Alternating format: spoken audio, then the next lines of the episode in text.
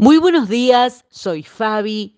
A veces tenemos que volver a ciertos lugares físicos o espirituales para que Dios nos recuerde quién es Él y vuelva a poner nuestros pies sobre la roca firme. Cerramos círculos cuando las circunstancias nos llevan de vuelta a la fuente o situación original, pero no como un retroceso o una vuelta atrás, sino para reafirmar nuestro impulso hacia lo nuevo, hacia adelante. En Éxodo capítulo 3, Dios le habla a Moisés desde una zarza ardiente. Este es un pasaje de la palabra de Dios tan especial para mí. Allí dice, Dios le contestó a Moisés, yo estaré contigo. Y esta es la señal para ti de que yo soy quien te envía. Cuando hayas sacado de Egipto al pueblo, adorarán a Dios en este mismo monte. Y este era el comienzo del viaje de Moisés. Después vendría la liberación de Israel de la esclavitud de Egipto y guiarlos a través del desierto hacia la tierra prometida. Más tarde, en Éxodo capítulo 19, el pueblo viaja de regreso al monte Sinai. Moisés ha cerrado un círculo. Y a veces hay que volver a la montaña, a ese lugar donde Dios nos recuerda quién es Él y vuelve a poner nuestros pies sobre la roca. En realidad no se trata ni de lugares ni de circunstancias.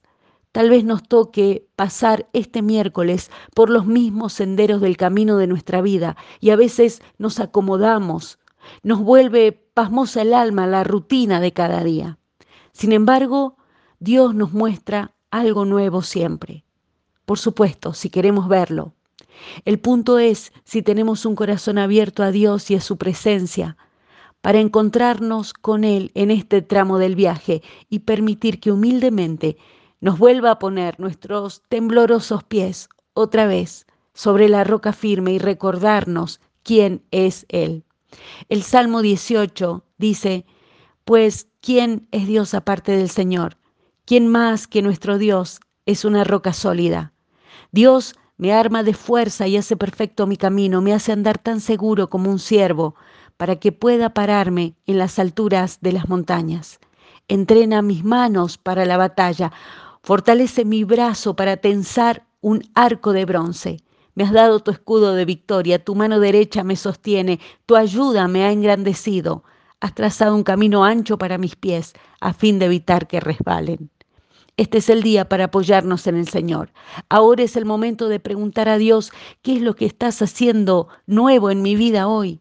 ¿Cómo te estás moviendo, Señor? Rompamos con viejos patrones para que podamos comprender qué es lo que Dios quiere de nosotros en esta nueva temporada. Ahora es tiempo de mirar hacia adelante y caminar hacia adelante. Celebremos las pequeñas o grandes victorias que encontramos en el camino, porque Dios sigue abriendo los cielos de bendición para nosotros. Que así sea en el nombre del Señor Jesucristo. Amén.